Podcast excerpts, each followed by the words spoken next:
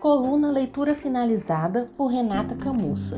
Livro Inspiração, volume 1. Autora Gisele Souza. A música nos envolvia numa sensualidade alucinante. Para Laila Bonatti não havia pessoa mais importante do que seu irmão Lucas. Após sucessivas perdas, tomou a responsabilidade de criá-lo como um filho e teve que deixar de lado seus sonhos, anulando a própria vida para que pudesse educá-lo da melhor maneira. De suas paixões perdidas, apenas uma lhe restou: a música. Com ela, deixava que seus sentimentos transbordassem em forma de canção. Mesmo depois de anos, o medo de perder alguém que amava ainda assombrava seu coração. Assim decidiu não se envolver com ninguém. Porém, ela não contava com as surpresas do destino, um amor que abalaria suas convicções, um desejo irresistível capaz de desmoronar suas barreiras. Com o fantasma do passado ainda presente, Laila terá que lutar com seus medos para poder viver integralmente esse sentimento. Será que, apesar de toda a dor, poderá finalmente abrir seu coração para um intenso romance? Resenha. O livro Inspiração é um romance nacional maravilhoso, envolvente e faz parte de uma série composta por quatro obras. São elas Inspiração, impulso, insinuação e ímpeto. Nesse primeiro livro, a autora apresenta ao leitor a história dos protagonistas Laila Bonatti e Bruno Petri. Laila perdeu os pais muito cedo e dedicou a vida ao seu irmão Lucas, sua única família. Para realizar o sonho de ver o irmão caçula formado em medicina, a jovem mantinha dois empregos. Trabalhava como secretária em um escritório de advocacia e à noite exercia o seu verdadeiro dom, cantar. A música permitia que ela expressasse seus sentimentos.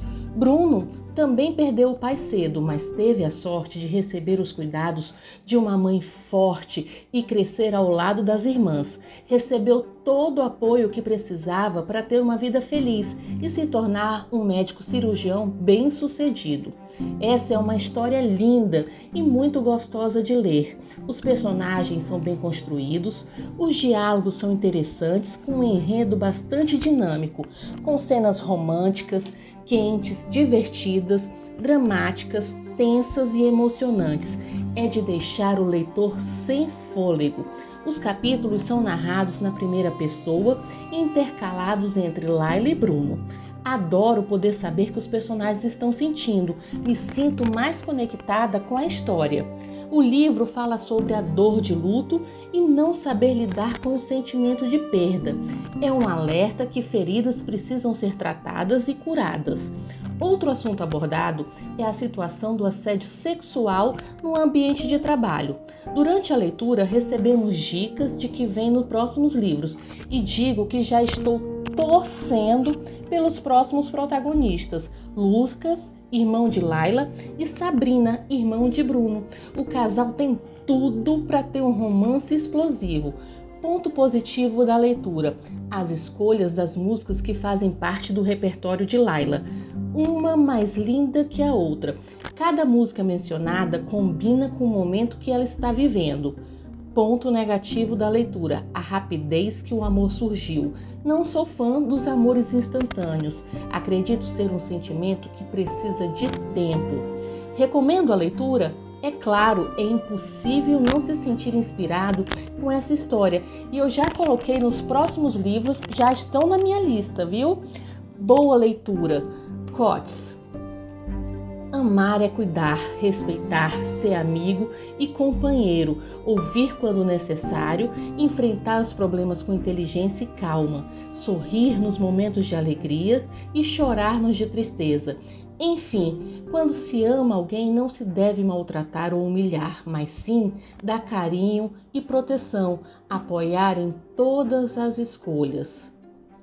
Todos têm um sonho. O meu se resumia a encontrar um amor, ser feliz, ser cuidada.